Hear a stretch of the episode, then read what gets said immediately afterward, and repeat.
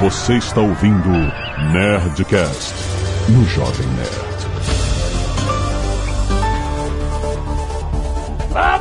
Nerds! Aqui é Alexandre Antônio do Jovem Nerd de olho no Warren Buffett. Olá, aqui é o Pedro Paulo Silveira, o Pepa Silveira. Será que é um pico? Será que é um vale? Quem tá com a razão? Aqui é o Azagal, nervoso. tá nervoso, né? Tá nervoso porque ele é só. Ele, agora ele é sócio do Magalu e ele tá de olho nas ações pra ver o quanto Sim. o fator Azagal vai mudar agora, todo o histórico. Tu tá felizinho aí, Jovem Nerd, porque eu não comprei Dogecoin, deixei tu ganhar dinheiro com Dogecoin.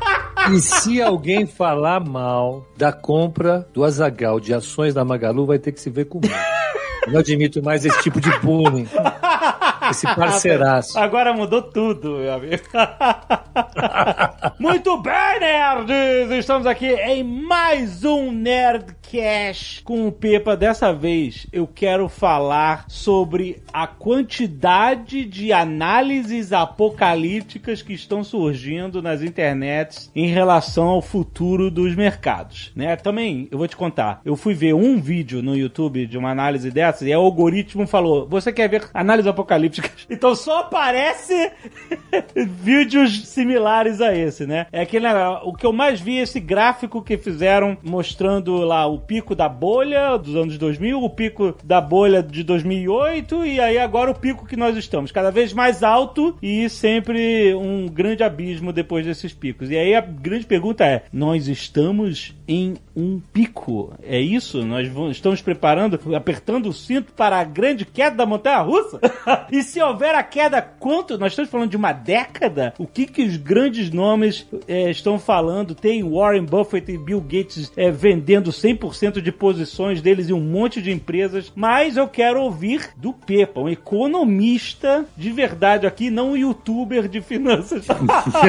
É pra fugir pras montanhas? Exato, é isso que a gente quer saber.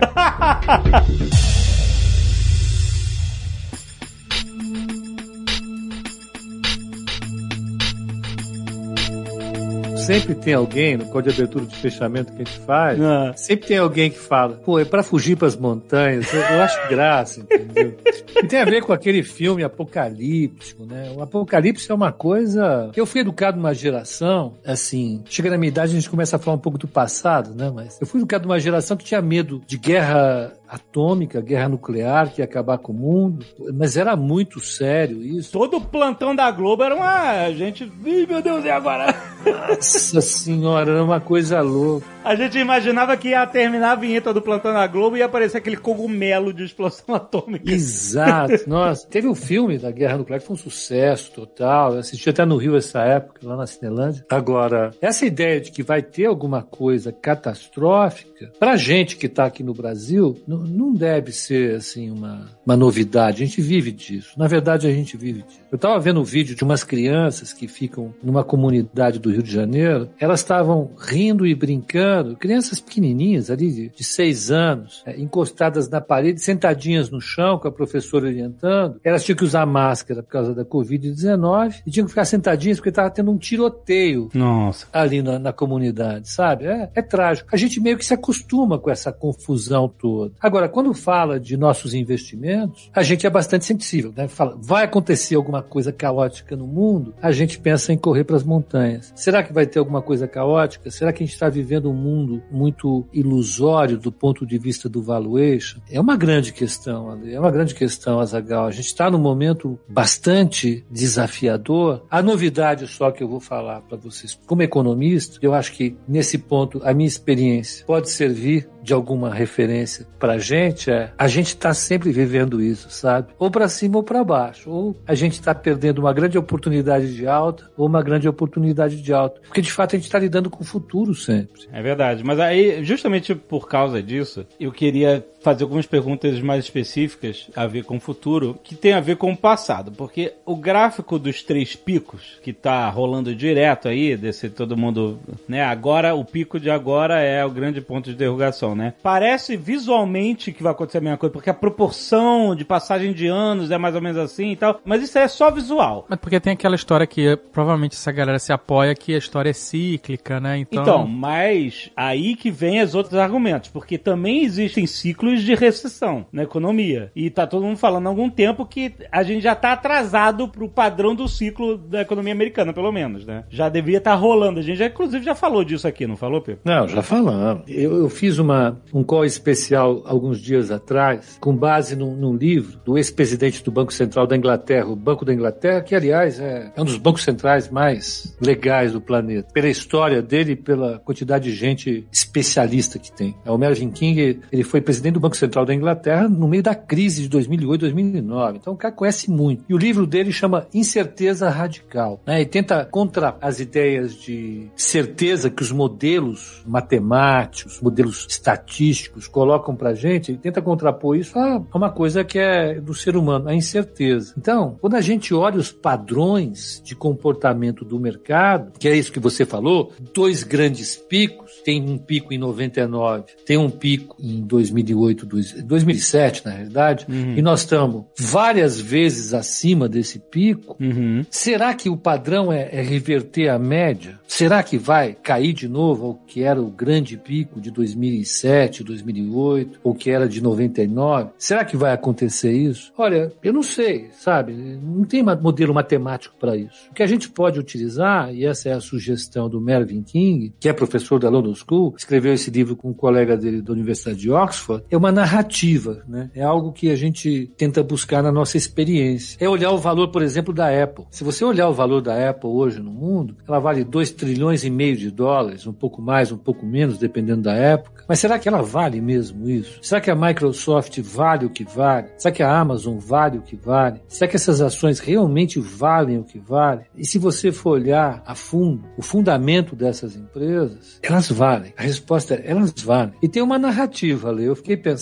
e aí eu tenho que explicar um pouco o tema que a gente está discutindo aqui, né? Alguns dias atrás, o Ale e o Azagal sugeriram esse tema. Eu fui olhar, fui pensar, falei, puxa, o que que tinha no pico de 2008 ou de 99 que era tão absurdo? No pico de 99, eu estava lá, eu tava, já estava no mercado. O que, que eu posso contribuir com o pico de 99? Eu achava um absurdo a Amazon valer mais do que a GM. e a Amazon era uma empresa de internet, muito entre aspas, que vendia livro. Eu, eu, lembro de um almoço que eu tive com parceiros, com caras que são, sim, tinha um PhD do MIT, um PhD da USP, uns caras muito qualificados conversando. E eu perguntando para ele, como é que pode uma empresa de internet valer mais do que a GM? Os caras falaram, não pode, em hipótese alguma. A empresa vende livro. Uhum, Ela é. é a maior varejista do planeta. É, então a visão de futuro da época que justificava o valor deles ser maior do que da GM se concretizou. É isso? Totalmente. Olha o que a GM é hoje. Uhum. É uma empresa que está lutando pela sua sobrevivência, ajudada inclusive pela Amazon. A Apple, eu conto sempre essa história nos calls de abertura e fechamento. Eu achava a coisa mais idiota do mundo alguém depender de um mouse. Era uma frescura, era uma bobagemzinha. Era coisa de. É Nutella que a gente chama hoje, não é isso? né? Não, o cara que é bom, ele senta no teclado e fica dedilhando ali scripts e tal. Na época não chamava scripts, né? chamava de comando, tem que saber, tem que conhecer. Para que você vai pensar em mouse? Hoje, ora bolas, a Apple é uma empresa que domina todo o ciclo de tecnologia que a gente vive, que é mais importante. Mas hoje não tem nem mouse mais. Hoje o que o pessoal usa é o,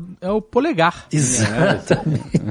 acabou teclado, acabou mouse, é agora é só no, no é nos polegares, um ou dois. É, eu, eu sou da turma agora que não abre mão de um bom mouse. não, mas eu envelheci para isso. O que eu quero dizer com isso? Existem momentos em que existem é, rupturas. Se a gente fosse colocar do ponto de vista essencialmente teórico, as coisas. Os economistas costumam tratar a economia, as grandes variáveis macroeconômicas. Eu vou usar um nome bonito, que eu sei que o pessoal que acompanha a gente gosta de nomes bonitos, que estão associados à TI, etc. A gente vive num super martingale. O super martingale é uma série estatística na qual o evento que vem lá na frente é sempre maior do que o evento que está agora. As séries são sempre crescentes. Pode ter um momento que ela cai, mas é por um pouco tempo. No longo prazo, as séries econômicas sempre sobem. O PIB sempre sobe. Ele pode cair como caiu o ano passado e se recupera. Pode cair como caiu em 2008, 2009 e se recupera. As, os ciclos econômicos, eles acontecem com altas e baixas, mas a tendência histórica é sempre de alta. E o que a gente espera é que as empresas elas consigam surfar essas ondas crescendo sempre. Tem empresas que conseguem crescer, tem empresas que simplesmente desaparecem. A bolsa reflete esse ciclo histórico. A gente está vivendo sempre uma série econômica que é de crescimento. Em alguns momentos ela cai por alguma coisa inesperada, por alguma coisa que a gente simplesmente não contava com ela, como lá o, o personagem daquela série mexicana, você não contava com isso, mas alguma coisa leva a economia para um crescente. Essa coisa diz respeito ao desenvolvimento tecnológico, diz respeito à capacidade da economia em criar novidades, criar crescimento econômico e as empresas simplesmente produzem esse crescimento econômico. Às vezes o mercado pode exagerar, mas no geral, eu acho que se eu tivesse que dar uma resposta muito clara para essa pergunta, será que nós estamos acima da média e nós devemos voltar para a média? Eu diria para você com toda a segurança, como economista que gosta de olhar as coisas no longo prazo, dada a minha experiência. Eu acho que a gente tem que estar acima da média, porque a economia, ela apresenta sempre crescimento econômico a economia global está crescendo. E por isso as bolsas cresceram. Se cresceram a mais ou a menos, quem sou eu para falar sobre isso com Warren Buffett? Mas pode ser que tenha alguns exageros, mas no geral eu acho que as bolsas estão refletindo o crescimento econômico dos últimos anos, que foi muito, muito radical. E o Jovem Nerd está falando aí de Warren Buffett, está falando de Bill Gates, é. e esses caras, claro, estão se apoiando em informações, né? No que eles acreditam. No conhecimento dele, mas o Bill Gates, por exemplo, tem um fator externo que interfere nas decisões dele. O quê? Ele tá se divorciando, Jovem Nerd. O quê? É. O quê? Exatamente. Não. Deu notícia em tudo que é lugar. Não, Tá, não, ele e a Melinda. Não, tô chocado. Ele e a Melinda, depois de 27 anos de casados, Mas anunciaram anunciaram que vão separar na boa, na boa, não tem briga, não tem nada. Caraca, Covid divorce. Covid, COVID divorce, o último Covid divorce. Mais um Covid divorce não é de... Covid divórcio. São divórcios durante o COVID. COVID. As pessoas que passam a conviver muito não conseguem, né? Que antes o cara, o Bill Gates pegava o eco bag dele de livro e ia lá pra cabana. Agora a mulher tem que aturar aquele cara o dia inteiro, ela não aguentou não. Não acredito. E aquela geladeira de Coca-Cola? De onde saiu aquilo, né? Da cabana lá do, Nossa, eu tô chocado. Não, eu tô brincando. Eu acho que não, o divórcio dele não, não. tem influência real ah. nas decisões dele. É zoeira isso. Mas no final das contas, as decisões que esses caras tomam, em alguma instância, são pessoais. Sim, o, o Warren Buffett é, se livrou de várias posições em bancos, por exemplo. E começou a se posicionar em farmacêuticas. Não é ele que diz, eu não boto dinheiro em nenhuma empresa que eu não entenda como funciona. Fala. Que eu não entendo o negócio, é, né? Sim. Então é, é então é, é, é pessoal, né? Assim, claro, não é claro básica, não é só uma análise fria de mercado. Não, ele é, por exemplo, se ele não entender como funciona uma empresa, um e-commerce, vamos supor, uhum. é um exemplo bem bobo, ele nunca colocaria dinheiro na Amazon nem na Magazine Luiza, por exemplo. Uhum. E ele não teria ganhado nessas empresas. Ele, sempre... ele também não compraria Dogecoin. Também não. como eu não compro. olha, olha, cara, que história maldita, cara, porque eu não, eu não consigo arriscar meu dinheiro. Eu não sou bom pra cassino. Porque eu olhei essa Dogecoin e ela tava 5 centavos. Aí eu mandei num grupo que tem eu, Jovem Nerd e Marco Gomes. Eu falei, aí eu mandei uma mensagem assim, 2 de abril. 2 é. de abril, custava 5 centavos. Eu falei assim, aí seus compradores de Bitcoin. O que, que vocês sabem dessa Dogecoin? Que essa é a moeda que é, do, é piada, do né? meme, né? Meme, do, do é meme, meme lá do cachorrinho, do Elon Musk, né? E tal. E essa moeda, hoje, na data da nossa gravação, está 68 centavos. Era 5 centavos quando eu perguntei. E ninguém me respondeu. Ah, eu comprei a 30.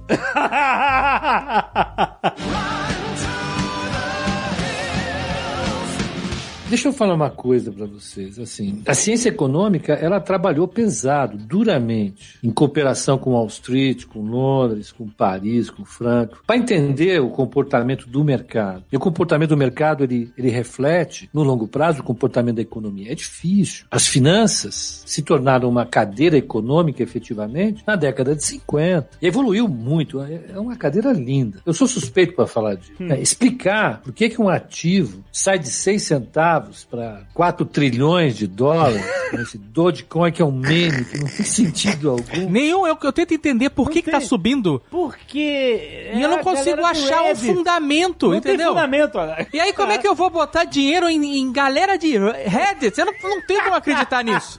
Não tem fundamento. Agora, não sei, Warren Buffett, ele não se deu bem no mercado, se deu ou não? Se deu bem, né? Não? Deu 134 bilhões de dólares no último trimestre. A reunião lá em, em Omaha foi para discutir isso. O que nós vamos fazer com o dia que nós ganhamos no último trimestre? Tá bom, né? Eu acho que tá bom. Tá bom. Mas agora o cara, ele não pega um negócio a 6 centavos, espera subir a 3 trilhões de dólares. Ele não costuma pensar assim. Como é que ele pensa? Ele olha uma empresa, olha o business, fala, pô, essa turma tem uma ideia legal de negócio, Jovem Nerd é bacana, os caras vão pra internet, arrasam, tem produtos. Eu nem acredito nos produtos, essa é uma babaquice, mas os caras vendem, nananana. o cara calcula o valuation, tem os caras que são técnicos, vão atrás disso, calculam a parada e falam, isso vale tanto, então eu vou comprar esse negócio. Ele compra. Aí o Jovem Nerd vai lá e dá aquela pancada. Jovem Nerd é JNDR. Não, não, Jovem Nerd é MGLU3. não, nós vamos fazer um split disso, calma, agora não acabou ainda. Tem uma narrativa que se transforma num bom negócio. Agora, tem os sonhos encantados. Tem essa história de pegar uma, uma ação que não vale nada, ela sobe e você fica trilionário em dois dias, três dias, quatro dias. Eu acho que o que o Warren Buffett, o Bill Gates e muitos, e nós inclusive discutimos aqui em bolhas, é o seguinte: num processo de alta como esse, baseado em taxa de juro muito baixa, baseado numa, numa enorme popularização do mercado de capitais, muita história mal contada, muita história de oitava categoria aparece nesse momento, dando a ilusão de que é fácil ficar bilionário em três, quatro dias, em dois pregões. É. A história não é essa, a história é dura. Warren Buffett ele conseguiu o que ele conseguiu em décadas. né? O Bill Gates conseguiu o que conseguiu, revolucionando a história da ciência em, em algumas décadas também, da mesma maneira o pessoal da Apple, da Oracle, tem trabalho por trás disso. Não é só especulação. Isso. Tem a história da Dogecoin, tem história de outras coisas que eu falaria, criptomoedas, a gente anda, anda discutindo isso. Algumas ações malucas, como GameStop, que nós fizemos aqui. Agora, o trabalho, a arte, que é o que o Warren Buffett sabe fazer, é o seguinte, é encontrar bons negócios. E na reunião que ele fez no final de semana, ele estava bravo, e eu entendo a braveza dele, é que tem um pessoal que aprendeu com ele e andou replicando a ideia dele, de buscar bons negócios. Como a Magazine Luiza fez com esse pessoal, como é que é o nome deles? É jovem alguma coisa que eu não sei o nome. Buscar bons negócios no começo, né? Ele é o rei de descobrir bons negócios. Você comprava isso, botava na, na empresa dele. Agora, de uns dois, três anos para cá, o pessoal começou a montar sociedades de propósito específico, que chama, né? E ele estava muito bravo com isso, que se limitou à capacidade de crescimento da empresa dele. Mas eu acho que, de verdade, ele está bravo, e com toda a razão, com os excessos que o mercado comete. Mais uma vez, Dogecoin, GameStop. Aqui no Brasil, eu não falaria de algumas, mas a gente sabe que acontece isso. Agora, no geral, ele tem lá sobrando 140 milhões de dólares para comprar em ações, e ele vai comprar, ele continua comprado em ações. né? É, é, eu acho que o ciclo de investimentos que a gente estava tá vivendo é muito interessante. Grandes empresas têm mostrado um vigor muito grande. Eu tenho olhado os balanços dos Estados Unidos, da Europa e do Brasil. São muito, muito positivos. As empresas estão mostrando resultados absolutamente fortes. O resultado da Apple foi gigante, o resultado da Amazon foi gigante. Aqui no Brasil, os bancos estão entregando resultado forte. As empresas de shopping, de construção, as empresas de comércio em geral estão mostrando resultados. Eu acho que a gente está passando por uma época positiva. E o mais importante é saber separar, eu vou usar minha avó, o joio do trigo. Aquilo que realmente deve ser descartado, a gente tem que deixar fora como promessa de ganho fácil, daquilo que efetivamente é valor. Porque eu acho que a gente vai passar por um processo de crescimento econômico mais intenso das últimas três décadas. Olha só, Pepa. Mais uma vez, eu vou repetir isso que eu falei. 2021 começou um ciclo de crescimento que será o mais intenso dos últimos 30 anos. Caraca, Pepa, isso é uma. Isso Mas é um- intenso pode ser intenso, né? Mas Pra ele baixo, falou né? crescimento, não, ele falou crescimento. Crescimento. É. Intenso, Crescimento econômico. Isso, é, a economia americana vai crescer em torno de 6,5%. Esse ano. O ano que vem deve crescer perto dos 4%. Então, mas calma. Eu quero te perguntar a respeito disso, porque a gente, um tempo atrás, a gente estava falando sobre essa diferença de Main Street versus Wall Street, né? O que, que o mercado financeiro tá. A realidade do mercado financeiro é a realidade da economia real. E a realidade da economia real que a gente vê é as impressoras de dinheiro estão a toda para pagar tudo que está acontecendo com a, a pandemia, né? Ou seja, né, os Estados Unidos, né, aprovou aí quase 2 trilhões de Na soma já deve ser quase uns 5, eu acho. É, São vários pacotes Enfim. de estímulo. São cinco que passou e vem mais um de dois agora. Então, é, então são, governo- somando aí quase 7 trilhões. Então, o governo está imprimindo dinheiro para pagar por esse buraco econômico. que- Comprar a ação da, da Epson aí. E- e aí, e aí eu pergunto se o preço que se vai pagar por isso é a inflação, que isso também é um dos papos, né? Sim, é, nós voltamos ao tema, né? Depois de uma grande. Desculpa ter mandado a gente passear tanto assim durante tanto tempo para voltar ao tema. Será que esse gasto público gigantesco não vai gerar uma inflação muito elevada, vai obrigar o Banco Central a botar a taxa de juros lá em cima, e isso vai fazer os mercados colapsarem? Essa era a grande preocupação que os extra-liberais tinham em 2008 e 2009. É, os americanos imprimiram cerca de 3 trilhões de dólares nessa época, e a inflação caiu, não subiu, e a economia cresceu bem. Agora, eles estão falando em imprimir cerca de 5 trilhões de dólares, em termos líquidos, porque esse último pacote eles vão pagar com aumento de imposto. Será que vai gerar uma inflação muito grande? Olha, uma das pessoas que eu mais admiro, e eu acho que quando a gente está para conhecer alguma coisa, é importante a gente conhecer a partir de alguém que a gente admira, né? Tem alguma coisa, é por esse caminho que eu vou. E lá na graduação que eu fiz nos anos 90, eu li um texto da Janete Ellen, que era maravilhoso, que falava sobre o mercado de trabalho. Ela é uma grande especialista no mercado de trabalho. Quando ela assumiu presidência do Banco Central dos Estados Unidos, ela fez um grande trabalho. E agora ela é secretária do Tesouro americano e ela é a principal cabeça que está atrás do grande plano americano de estímulo da economia. Pessoas importantes, inclusive do Partido Democrata, estão preocupados com o poder inflacionário desse plano. Para falar, só o Larry Summers, um dos caras mais importantes, foi secretário do Tesouro americano na, na época do Bill Clinton, professor de Harvard, é um cara que tem um conhecimento gigantesco e está preocupado. Ele está achando o plano da Janet Yellen muito agressivo. Mas dessa vez, eles vão corrigir um erro que você apontou aí, eles não vão pegar a Main Street, eles vão pegar as famílias americanas e vão dar dinheiro para elas. Eles vão corrigir algumas distorções da economia americana e vão tentar impulsionar de verdade dessa vez o crescimento da economia a partir dos fatores de trabalho americano. É um, é trabalho bastante amplo que eles estão fazendo. Eles estão tentando impulsionar a economia para voltar a produzir. Estão tentando religar a economia americana a partir daquilo que ela é mais poderosa. A economia americana sempre foi a economia, é, desde o século, da, da, virada do século XIX para o século XX, sempre foi a maior economia industrial do planeta, mais, mais vigorosa, que mais cresceu, que inova, que produz novas tecnologias, que traz novos produtos. Estão tentando fazer isso de novo. E boa parte dos pacotes que estão sendo produzidos são para estimular a indústria americana. É diferente do programa que o Trump fez, que era baseado em protecionismo. Dessa vez eles estão dando dinheiro para os americanos de verdade. Eu acho que isso vai produzir uma alta da inflação,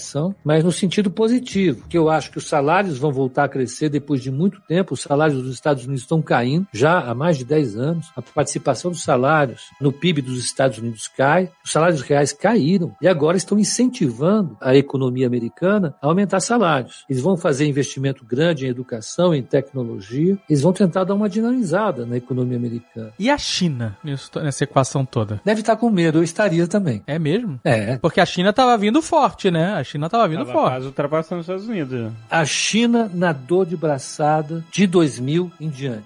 Né? Os Estados Unidos foram entregando a sua indústria, a produção industrial para a China de graça. Uhum. E eles tiveram grandes benefícios. Né? A, gente, a gente tem produtos eletrônicos no mundo hoje graças à produção mais barata na China. O que os americanos estão fazendo agora é uma tentativa de reverter esse processo, ou mitigar esse processo. Não com protecionismo, mas dando mais competitividade ao setor industrial americano. E olha, a experiência que a gente tem, é, muito se falou sobre o plano Biden. E, é, eu, eu, vou dar minha opinião pessoal. Eu vi o discurso do Biden agora para a União. O que eu vi ali foi meio parecido com o discurso do Roosevelt depois de Pearl Harbor. Eles estão reagindo. E, e se eu fosse um concorrente americano, eu falaria mais ou menos o que o almirante japonês falou. Eu acho que a gente mexeu com o cara errado. Porque a hora que esses caras começam a se mexer, eles conseguem se mexer. É, você viu o resultado em vacinação, vocês viram o que os caras fizeram? Em 100 dias. É impressionante mesmo. Os caras mobilizaram tudo. Os caras aceleraram de jeito. É uma sociedade muito organizada. Você passava no drive-thru para comprar um sanduíche tomava um shot de vacina.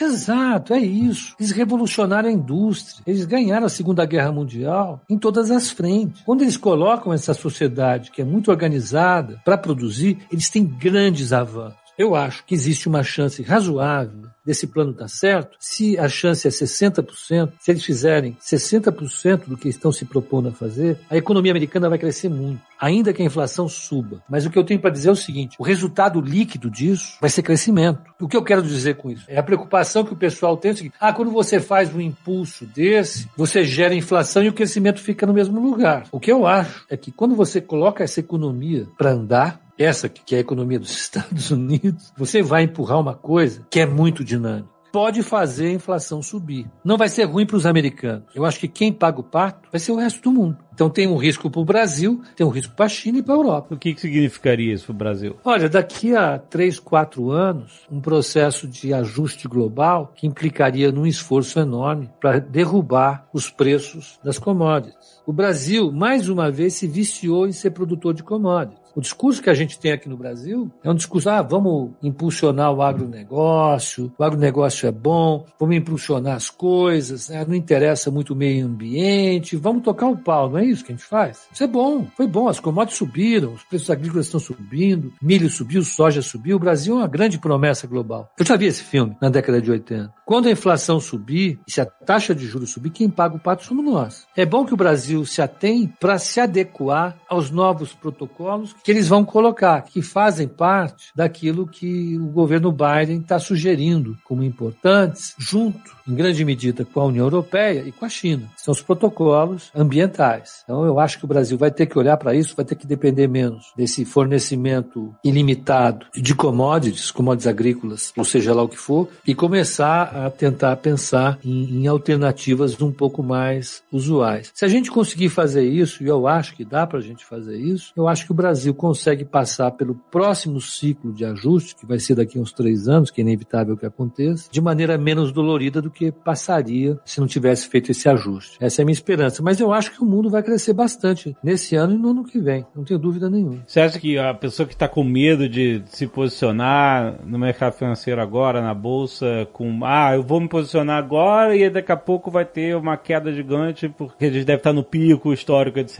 É, você acha que ainda não é o, o momento de você ficar com medo desse grande ajuste, dessa grande queda, do cara perder a posição dele por anos, né? Ali, em fevereiro do ano passado, a carteira recomendada estava, se eu não me engano, com 6, 7% de alta. Desse ponto em que ela bateu até o fundo do vale, em março, a carteira caiu 60%. Ela fechou em 37% positivo. Quem ficou comprado em ações ganhou dinheiro ano passado, apesar da maior crise da história brasileira. Não é porque a carteira recomendada é um, é, é um, é um sonho, é uma coisa maravilhosa, é que o mercado se recuperou. Então, eu, eu acho, em primeiro lugar, que a educação de investimentos no Brasil mudou. O Brasil tem um mercado de capitais muito vigoroso, muito diversificado, a gente tem instrumentos para sobreviver a isso. Eu acho sim que a gente vai passar por novas crises, porque é inevitável que a gente passe por novas crises, mas a gente tem que, mais uma vez, entender essas crises como oportunidades. A gente tem que estar preparado para elas e saber superá-las, porque essas crises são naturais da nossa sociedade, uma sociedade de mercado, uma sociedade capitalista, e elas são oportunidades. Eu acho que o mais importante é não comprar sonho, mas também não querer subir para as montanhas numa hora que é para comprar a bolsa com tudo. Olha aí, olha aí, Azagal. Nada de montanhas ainda. e o bom de o Pepa for. Não, não é fácil, gente. Olhar para frente não é fácil, sabe? Pô, todo final de mês eu fico muito tenso. Aqui em casa, infelizmente, a, a minha esposa Bruna, ela, ela, vive essa tensão, né? Final de mês eu fico tenso, tenso, tenso. Mas ela fala, pô, mas todo mês você tem que ficar assim, você não pode. Eu falo, não, o mês que vem é sempre muito mais complicado do que todos os meses que eu já vivi. no mês que vem. Exato. A gente não viveu, é o futuro. É, sim. Dá muito medo, é óbvio que dá muito medo. Né? Na- na- nas finanças, a gente tem duas dimensões, não é isso? Tem retorno e tem risco. Né? O risco é a coisa que a gente pode saber. Né? O ano passado mostrou quanto a gente pode perder. Quanto a gente pode perder? 60%. Quanto tempo demora para recuperar? Sei lá, três meses, quatro meses? Acho que vale a pena. Então, é só estar com pessoas bem preparadas, que eu acho que as próximas crises, quando vierem, não é se vierem, mas quando vierem, a gente tem que estar do lado de gente preparada para aproveitar e, e superar como vocês superaram ano passado, com todo o medo que a gente passou aqui juntos. Nossa, foi uma... Eu sou prova viva que recuperou porque eu entrei, mas no momento certo de cair. Eu não esperei. Eu entrei na montanha russa, eu não esperei o carrinho subir na montanha russa, não. Eu peguei a montanha russa lá em cima. Você viu o perigo? E vuf! E aí eu, eu, eu passei E por. saiu no positivo. Saí no positivo. É a É realidade. verdade, é verdade. É isso, a a vida é assim. O capitalismo é isso. Você tem empresas que têm uma grande promessa, que tem um, um grande negócio a oferecer para a sociedade, que podem não decolar. O mercado, nesse sentido, ele é meio imparcial, ele não vai, é, ele não tem amigo. Se a empresa não for boa, ela vai cair, vai ficar no meio da estrada, vai desaparecer. Né? É só olhar o, o S&P 500 dos anos 70 e o S&P 500 de hoje. Poucas empresas sobreviveram e foram substituídas por empresas mais vigorosas, mais robustas, que podem morrer um dia. Quem não conseguir dar resultado, vai dançar. Mas oportunidade tem sempre. Eu acho que o mundo de investimentos ele é muito fascinante, como é fascinante a nossa sociedade, porque vive disso. Ah, será que a gente vai, de fato, dar um mergulho? Eu espero que sim, que se a gente der um mergulho, a gente vai aproveitar grandes oportunidades. O mundo não vai acabar simplesmente. O mundo vai dar uma, uma respirada e nessa respirada a gente vai aproveitar o que tem de bom. E vamos subir junto, como nós fizemos ano passado. Não vejo por que não fazer isso. Espero, né?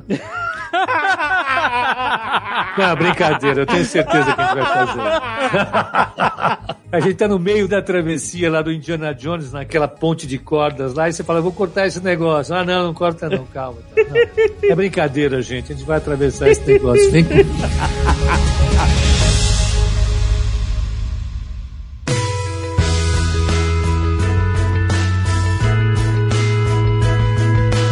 Olha só, gente, não se esqueça que no mundo do mercado financeiro, informação é valiosa, informação vale o seu futuro. E é por isso que a Nova Futura tá oferecendo, gente, para quem abrir conta nesse mês, lembre-se, para abrir conta na Nova Futura é de graça, não paga nada, não tem nenhum compromisso, você simplesmente vai lá, clica no link do post e abre conta. Você que abrir conta nesse mês vai ter acesso ao curso sobre contratos futuros do mercado financeiro com o Pepa, de um dos maiores especialistas do Brasil. São 10 vídeos, mais material de apoio para que você aprenda a operar futuros na prática. Então não se esqueça, tem link no post, você vai lá, abre a sua conta nova futura esse mês ainda de maio de 2021 e você vai ganhar acesso gratuito ao curso de mercado futuro do Pepa. Corre lá!